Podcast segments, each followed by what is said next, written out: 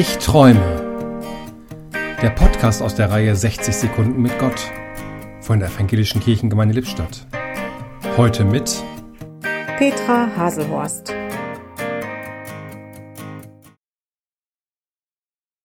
Der Traum vom Fliegen ist wahr geworden. Ein Kindertraum vielleicht, der aber weiter geträumt wurde. Die Menschen haben sich das Fliegen von den Vögeln zunutze gemacht. Zunächst mit Wachsflügeln, bis daraus dann unsere Urlaubsflieger entwickelt wurden. Drachenfliegen hinab ins Tal kommt dem Traum vom Fliegen sicherlich auch schon ganz nah.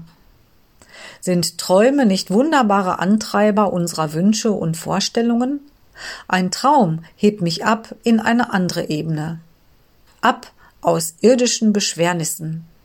Denn alles, was mich beschwert, was mich nach unten zieht, was mich an wirklicher Freiheit hindert, das hindert mich auch daran, meine Träume nicht verwirklichen zu können. Seht euch nämlich die Vögel unter dem Himmel an.